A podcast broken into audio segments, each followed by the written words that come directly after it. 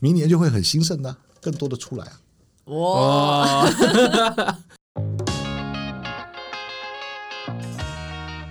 文化就是人生，人生就是文化。 Culture is past, present, and future. Culture is in everyday life. Culture is life. 欢迎收听文言文。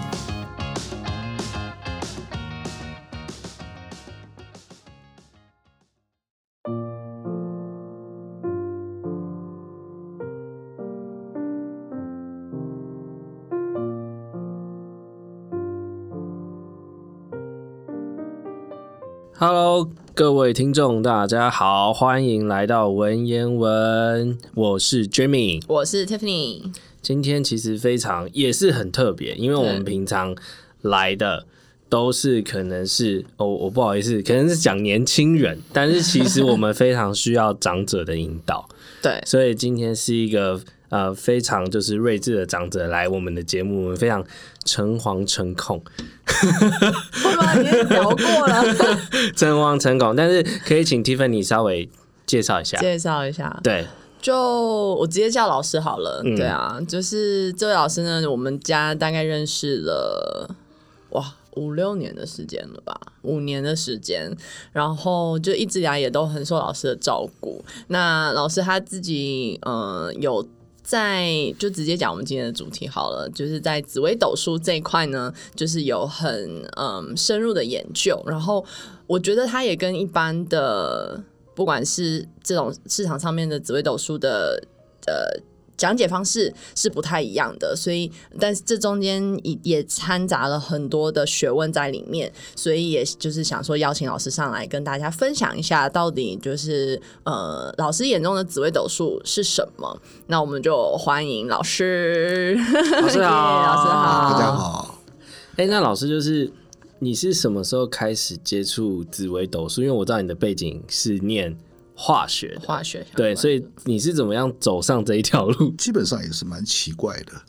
因为照我们的所受的训练，念大学也好，那所有我们所接触的事情都是经过实验，那没有实验的东西在我们眼光中是不存在的，也是不太可能执行的了。那在一九一九八三八四年的时候，也就是民国七十三年左右的时候，我到南部去玩，跟一堆朋友，结果在当街有人介绍一个朋友，他们都知道他先呢，先呢，我们也不知，我也不知道他们所他指的这个先呢是什么意思。嗯，后来他说他很会，说他很会算卦、卜卦啦，啊，八字、紫微斗数都很行。那当然，在后来的接触里面，因为常常去高雄玩嘛，那就跟他就很熟了。那在期间有一次我们在吃饭的时候，哎，我帮你看一看紫微斗数。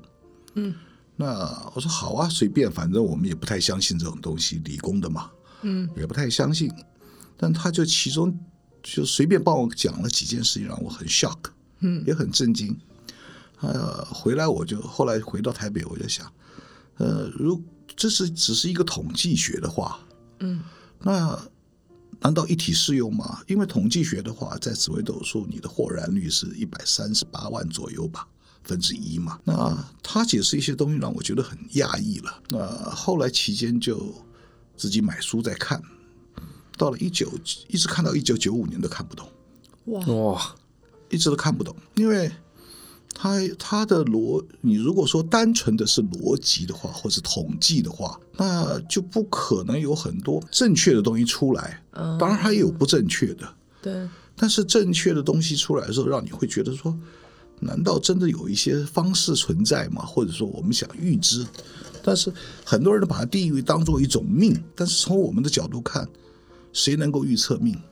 对啊，嗯没有不可，能吧？没是办法，对不对？选择权在自己的手上嘛，没错你怎么去预测？对。对不对？只有当事者自己心里明白嘛。后来一直在搞不懂这个到底是，如果说是逻辑统计，都好像都有一点点，但也不是全然是。到了一九九六九七以后，陆陆续续看了他原始的那个发明者叫唐朝的陈希夷了。嗯，看了他的古文以后，慢慢觉得说，他好像也不是单纯的统计，嗯，它也包括了一些易经的东西在里面。他等于对叙述的描述呢，从我们就开始从另外一个角度去想，如果我们不把它当做命理，对，那我们把所有的东西它所显示的去当做一种现象的话，那就比较合理了。我觉得最那个最让我觉得奇妙的是，就是从老师的角度看，这个命盘是一张纸，它是就是对我们来讲，它是是一个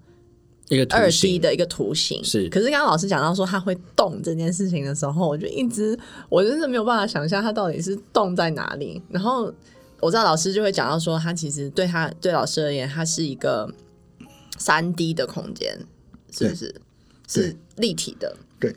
因为我们当一张命表抠出来的时候，呃，基本上就是你出生时候定的，嗯，那它直接很明确的表达是你的个性，嗯，那个是最正确的。对你的个性、你的样貌，这个是固定的。然后等到开始，它会有另外一个那个，在它表的下面就是说十年的大限，那每十年就开始走，那它就是动了。你原始是固定的命宫，嗯然后每十年开始移动。十年移动完了以后，它又有流年。那流年的时候，就每一年大家的流年都是一样。比如说今年是什么年，就是大家都一样，那对每个对宫位都是在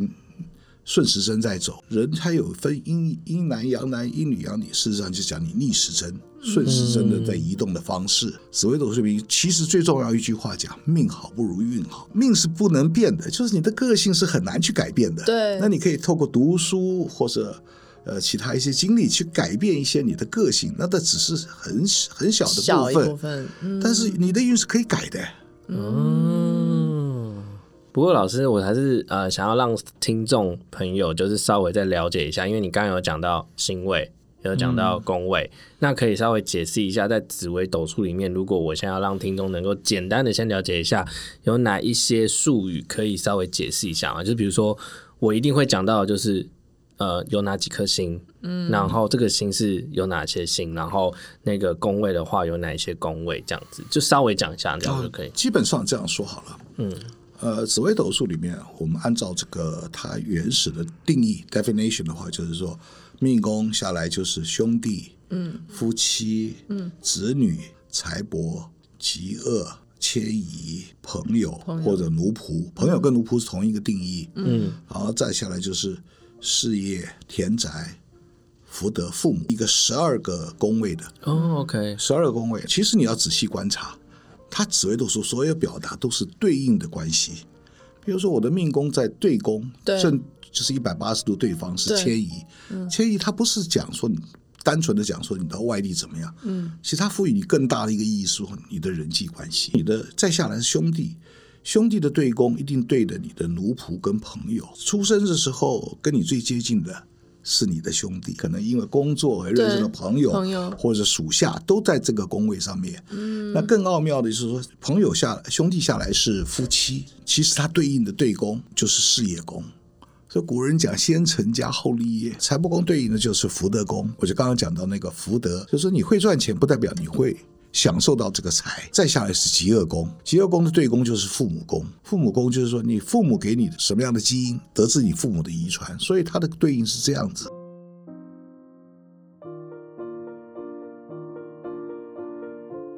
从我们从这里面对应关系去观察也好，或者是你去想象也好，它都会有让你很很惊讶的地方。如果不管任何人解释紫微斗数，它都有一个很有趣的现象，谁的解释都是对的，那怎么样才能去知道说它到底这个想象是是对的，就所有想象方向都可以被接受的。我不管你是你是大师也好，或者是你是一个普通的，它所有的都能够包容进去。紫微斗数它有一个最特殊、最好玩的现象，就是说，你可以去想象，比如说我们想象紫微星，那古兽说，哎，紫微是这个这个星里面这一张命盘最大的一最颗大星的，星？嗯，紫微星你要摆在什么位置？你怎么去想象它？你如何去解释？就像易经，每个人都可以去解释易经。那也有一派的人讲说，紫微斗数呢，我们可以用封神榜来想象。嗯，比如说紫微星、天机星什么星，在姜子牙在《封神榜》里面把它封给予他的个性。但是话又说回来了，紫微斗数是唐朝发明的，据说啦，嗯，但是我不太认为这是真实的。因为嗯唐应该朝可能时代更早应该要更早才对啊，唐朝发明的。但是《封神榜》讲的是周周朝朝的事时情候，对啊但是但是有一个最大的问题，《封神榜》这本书是完成于明朝，那是不是在时空是错乱的？对对啊啊，你拿唐唐朝发明的东西去用明朝东西去解释，那不就很有趣了吗？嗯，这个时时时空间序列背是景是错乱的嘛？错乱的，对啊，但是你如果把它两个去合用的时候，你发现它有一些，不管似是而非，还是有一些趣味性，它是存在的。可以举个例子吗？呃，就像我们在我们在运用说，紫薇是这张命盘最大的，为什么它是帝王之星？嗯哦，所以才叫紫微斗数吗？对。但是如果这颗紫微星在你的什么位置，其实它就是你的罩门。如果它紫微星出现在你的极恶宫，对，那表示什么意思？身体你最在乎是你的身体嘛？哦哦，哦，就是你最在乎的地方，就是可能是你就是你的紫罩门嘛。微，是是是是，对不对？你可以用各种方方式解决，任何人解决都没有错，所以它充满了无限的想象空间。那如果是在命宫呢？就是你这个人霸道啊，哦，最在意自己呃，就是你要要别人听你的啊。哦， 如果出现在父母呢？很在意父母很。在意父母。对呀、刚刚偷瞄了一下，我是在田宅宫，我最在意 我的就是希望能够这辈子需要买一个好的房子，能够舒服的住在里 面。哎、真的，我真的到现在越来越明显了。啊不是， OK 它就是形容罩门。那这个是最大一颗星，再下来解释天机啦，天机代表智多星。智多，嗯，啊，智就是竹子当时《多封梦神榜》里面，智多星是谁？就是姜子牙，哦，对对对，但是是好是坏呢？他从来没有表示好坏。嗯为什么呢？你可以，你可以，这个人很聪明，但是有一句话别忘记了：聪明反被聪明误。物，嗯，你想理解太，多，百虑必有一失。嗯，对不对？他他从来不表示任何的好坏。嗯，如果你用这个角度去看他的时候，你就会发现说，哦，他不是告诉你吉凶好坏什么，哦，我命很好了，都不是。嗯对对对，他可能你在不对的位置上，你说走到那个时候，哎，我可能要注意一下。你一个人想太多，可能畏畏缩缩的呢。可是有的时候可能反而还可以利用它，对不他对？必须所我刚刚讲的所谓。呃，命好不如运好，运好就是我们怎么去运用这颗星，嗯，对不对？对，我们怎么去运用它，才是看得要真正的目的嘛。如果一个人告诉你说：“哇，你的命好好，千万不要听他的，天下没有好命的人。”嗯，因为你有的心我都有，啊，对对不对？每个对人都有，不会少一颗，也不会多一颗。 对，你有的困扰，可能我没有，但是我在另外一个世界上，我的困扰比你还多。哎，老师，我刚刚这样听下来，我觉得是呃，我刚刚听下来，我的我的理解是这样，就是你刚刚有说紫微星是在你的罩门，但就是可以未知你的造对，物。我就是等告于诉是你说真的你最在意的事情。那对我我可不可以这样解释是说，这么多的心，它就是为了协助你去达到你心里想到的、想要达成的那个那个愿望，然后它可以去解释很多事情。都可以，因为它充满了极度的多的广泛的想象空间。 OK，端看你是用什么角度去看。那这个角度是在于你自己个人对事件的了解也好，或者是对人性的了解也好。所以很多人说哦，呃紫微斗数，其实紫微斗数是一个非常容易学，但是很难精的东西，太多太多的变数在里面。没错对， 真它的变数太超多真的。的超多的，当然了。有一个必要性就是你必须要学会它的一些基本的公式，就像我们从数学还是得从理解当几然何啦、数学最没最基错本的算术开始啦。对对那有了以后，当你这些基本的东西固定以后，你可以自己去想象啊。嗯，就像易经人卜了卦的时候，可以代表少男少女，对对对老男什么少妇什么各式各样的罗马驴，各式各样的表达，这就是它的奥妙之处啊。所以不需要把自己在设定说哦谁比较准，谁比较不准。嗯，如果你从紫微斗角斗数的角度，现在来看你过去，用紫微来解释，没有不准的。老师，那你第一次算的那个过程跟你的心情是什么？没有这样讲好了，用算这个是比较沉重，对，应该说看看，应该也不能说看看，我们只能当做一个观察者去观察，哦，观察 OK，心去情 OK 观察这个他所要告诉你。所以当一张命表到我手上的时候，我不会马上就尽量不会马上帮人看，嗯，我会先去观察这张命表，可能眼睛瞪着看一个小时、两个小时，他究竟想要告诉我什么？从中间找出说哪一颗星会比较严肃的去面对它，而你必须要花很多时间在上面去观察，因为紫微斗数有一个很麻烦的地方，嗯，就是当你初初拿到一张命表，它会有一个时间，有的时候会有时间差，嗯，那所谓时间差，就是说我可能是七点零五分出生的，对，但它可能显示，因为它是两个时辰为一张命为一个区间嘛，嗯，它可能表达出来不太对劲。那你要这个把前面一个，比如六点五十分左右的命表拷出来，你要去校订，哦我懂你意思，就是可能嗯你因为我们有闰年、闰月、嗯是闰是月是嘛是，嗯是。哦就是现在拷出来这个命表，可能跟他本人其实是不太相符的。你可能对要往前后去拷两个时对，辰，看一看，你去看一看，观察，因为最重要是观察，不是在于说你如何滔滔不绝去解释。嗯哦，他会告诉你，在如果这张纸你去认真的去观察、去想象，他会告诉你很多很奇妙的现象。所以有人在问紫微斗数的时候，其实我往往给人家答复是另外一面。比如说我的婚姻怎么样啊？人家在问我说，他没有显示你婚姻怎么样哎、嗯，嗯，他可能让你注意你的子女吧？而且好像我发现，在老师的眼里，每一颗星是一样的，他没有去定义说谁要哪一颗付星出是谁？好的，或是不好的。哦就是我发现现在的就是市场上的紫微斗数在解释星星的时候，他很容易会说，哦，这个哪哪一颗星是好的星，在哪里一定是好的事情，然后就会去这样子去定论，给他一个很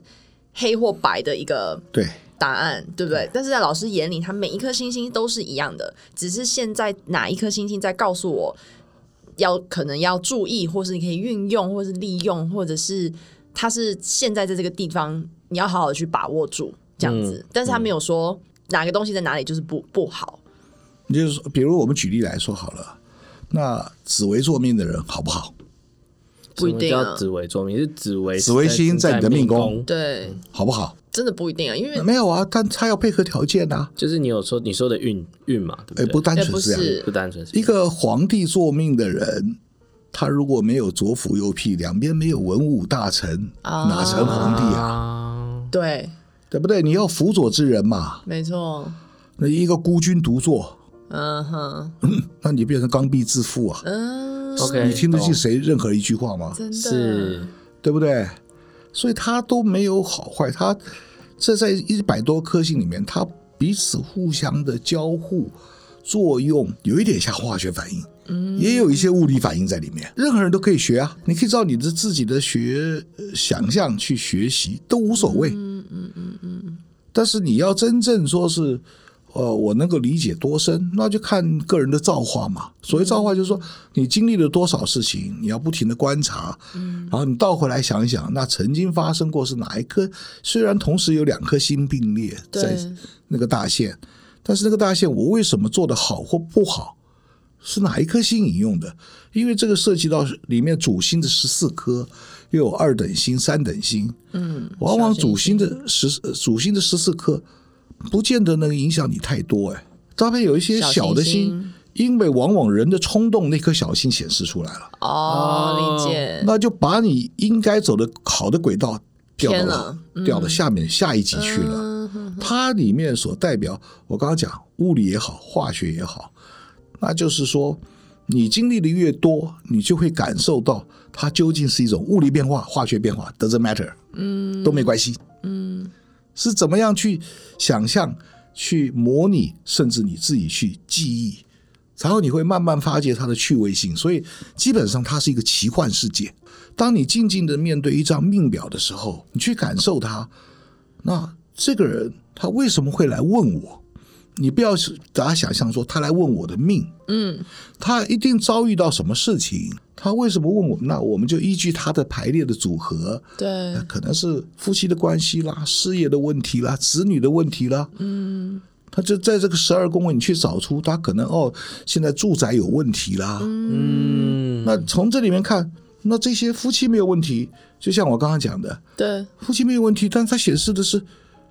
子女的问题啊子女的问题，他可能表面上问你说：“啊，我跟我的先生现在婚姻怎么样？”嗯碰过很多次啊，婚姻怎么样？我说好像不是，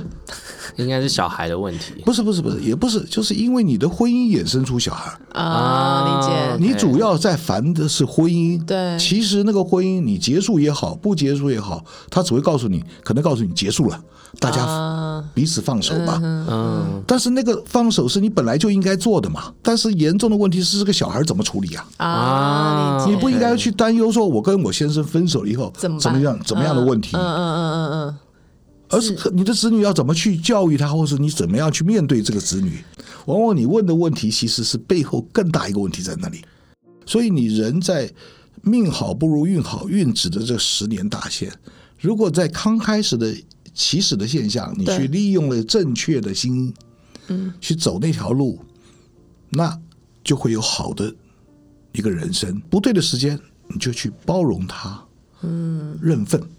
嗯，我忍耐，等到对的时间，我那一步下去，去接受这个时间所给予我的优势，这才是看紫微斗数真正的目的。嗯。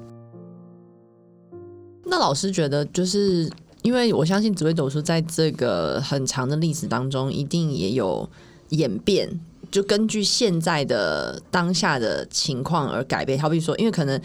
他一开始出来的时候，当时的时空背景可能解释夫妻宫、解释子女宫、解释不同宫位的方法不一样。那现在有没有哪里有一些差异性呢？啊，有非常多的差异性，但是主的架构是不变的。那非常的差异，非常的差异性要靠你自己的体认嘛。嗯，比如说古时候的说法了，他说文昌化忌在女子的命宫是不好的。嗯，在古书上写主淫好淫。哦，但是也不能这样解释啊，那是对女性的一种污污蔑嘛。对嗯对，对不对？你不需要这样解释。那我们最直接的想法就是说，哦，你书读不太好，只是不擅在长现念书在的而已啊。对啊现在的社会没有一定要说对啊，对不对？是啊你哪不个是你只一定文昌画技，那可能你在做文书工作谨慎一点嘛，对是对是对是是，因为在这个指古时候的文昌画技跟文曲画技，在古时候是非常严肃，但是我们现在往往忽略它，因为古时候有文字狱。嗯，你跟皇帝写错一个字，把皇帝的名号写在你的文书上，你一定杀头。你得罪了皇帝，讲错了一句话，他灭九族。真的、嗯对不对？嗯那但是它是虽然是一个二级星，但是它所衍生的，可能在现在我们在某一些场合，你讲话了，讲了不对的话，得罪了人而不自知，嗯，那是不是叫你谨慎？对对对，那你当你得罪人的时候，可能将这个将来是你的贵人呢，或是你的主管呢？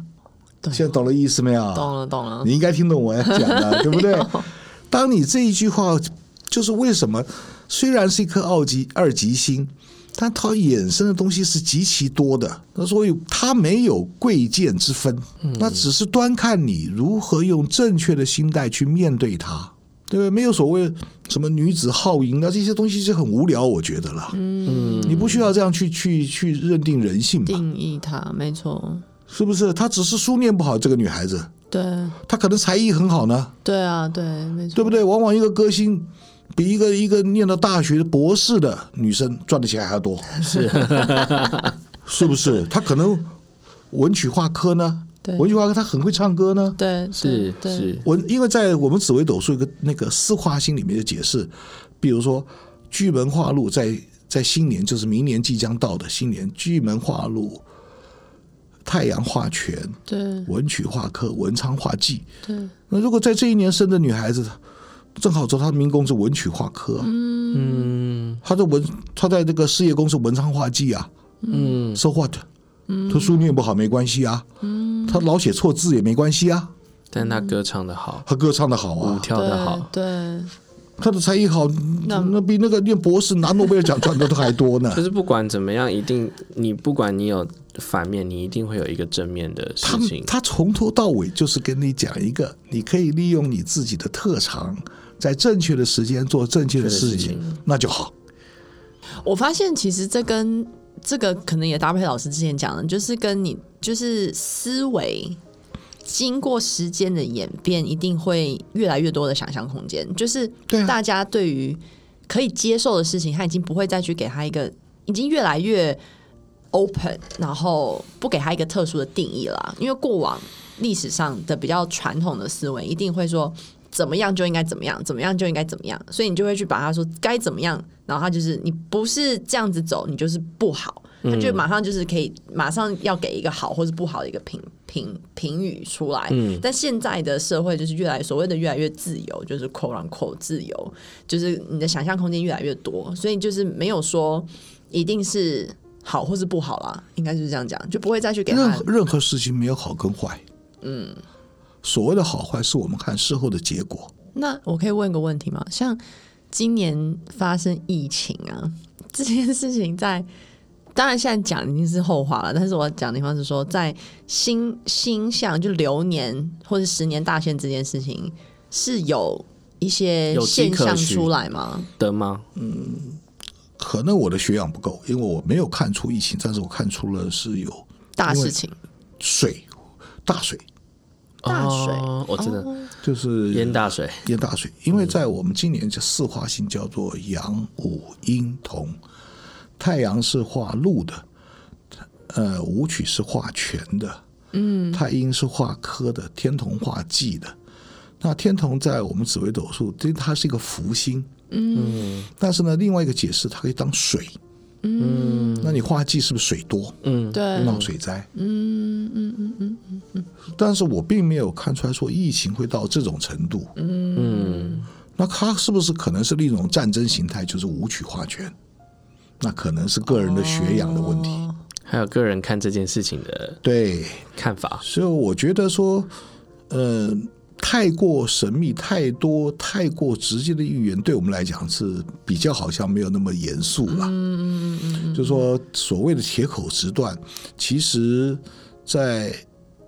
当没有盖棺之前，没有铁口直断这回事。嗯我觉得应该是要这样讲，就是所有的跟命理相关，或者是我觉得他们比较命理，它其实比较像是他给他提供你一个工具，让你去了解你人生应该做什么的选择会对你比较好。对，就像我们在讲，我嗯对的嗯我常常时间喜欢对把它当做一种 phenomena 现象嘛是，啊，这种现象，嗯，每一种现象都有正反两面嘛。对，嗯，对不对？比如说，比如说，我们觉得这个现象不好的，但是对某一些人，他可能发大财呢。嗯，对不对？真的说绝对不是绝真的不是，所以在所有的世界上都没有绝对两个字。嗯，那相同于紫微斗数告诉你，就是没有绝对。嗯，它只有时间。嗯，对的时间做对的事情，就这样解释而已。那您所谓的什么心去运用，那就可以说你自己去学也好，你自己去观察也好，或者听别人讲也好，那选择权还是在你啊。就是你要怎么去解释这个，都完全是取决在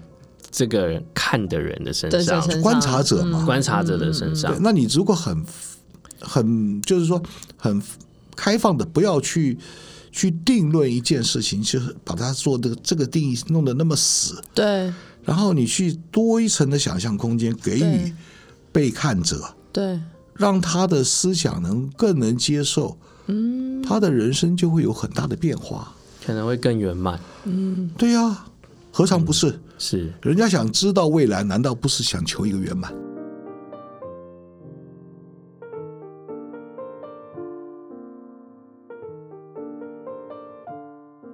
那我想用一个问题当做有趣的结尾，可以，就是老师，我们现在在录这个是 podcast 嘛？嗯，那你觉得这个 podcast 这个产业在你看起来，你觉得如何？就是以一个观察者的身份的话，就是你现在可能以你的理解，哦对，这样说好了，嗯，我刚刚已经讲了，今年叫做阳五阴同四化系，明年叫巨阳取仓，我刚刚解释过了。巨门是化禄，啊嗯，太阳是化权的，文曲是化科的，嗯，那这个是不是文曲？文曲化科，对，明年就会很兴盛呢、更多的出来啊。哇，哦，因为有那这个就因为很辛苦因为这样讲好了嗯，文昌是化忌的，表示明年的是非呃在呃非常多还，是很多，但是你给一些呃，可能更音乐更发达的文曲啊，嗯，那你这些给人家一个比较好的观念也好，或者说给人家一个排解寂寞也好，那不是文曲吗？他画是画科的呀，声音，声音，对呀啊真的真的，没错，我们讲明年他会很好啊，太阳花拳，太阳花拳呢、对啊，那个拳是那个拳，权力力的权，权权力的权，对，那个因为今天时间很短，嗯，我们只是大略讲，我只是想告诉各位，它是一个奇幻世界，它 unlimited，它不受限制的，嗯，每个人都可以去学，每个人都可以去把它当做一种工具也好，嗯，你可以发挥你的想象，也可以发挥它所带给你的正面也好，负面也好，嗯，都无所谓，嗯，不要把它当做一种。命理也好，或者说我们讲预言太多的事情，我觉得那就压力太大了。真的，如果你把它当做一种现象的去延伸解释、去利用它、对，去观察它，那不是更愉快吗？真的是就是就很有趣，用另外一种角度对去看没你错接下来的选择可以是什么啦，或者它的空想象空间会是什么？我觉得真的真的很有趣。就是希望各位听众今天听完之后会觉得，哎、那我可以去了解一下，跟真正面对一下自己，然后让自己能够变得更圆满。没错，嗯，好哦谢谢大家，今天谢谢谢老老师，师，谢谢谢。感谢各位听众朋友今天的收听。文言文可以在 Apple Podcast、Spotify、KKBox 各大平台上都可以收听哦。欢迎各位听众朋友给予我们来信，或者是给我们评分、留言。文言文非常感谢您的分享。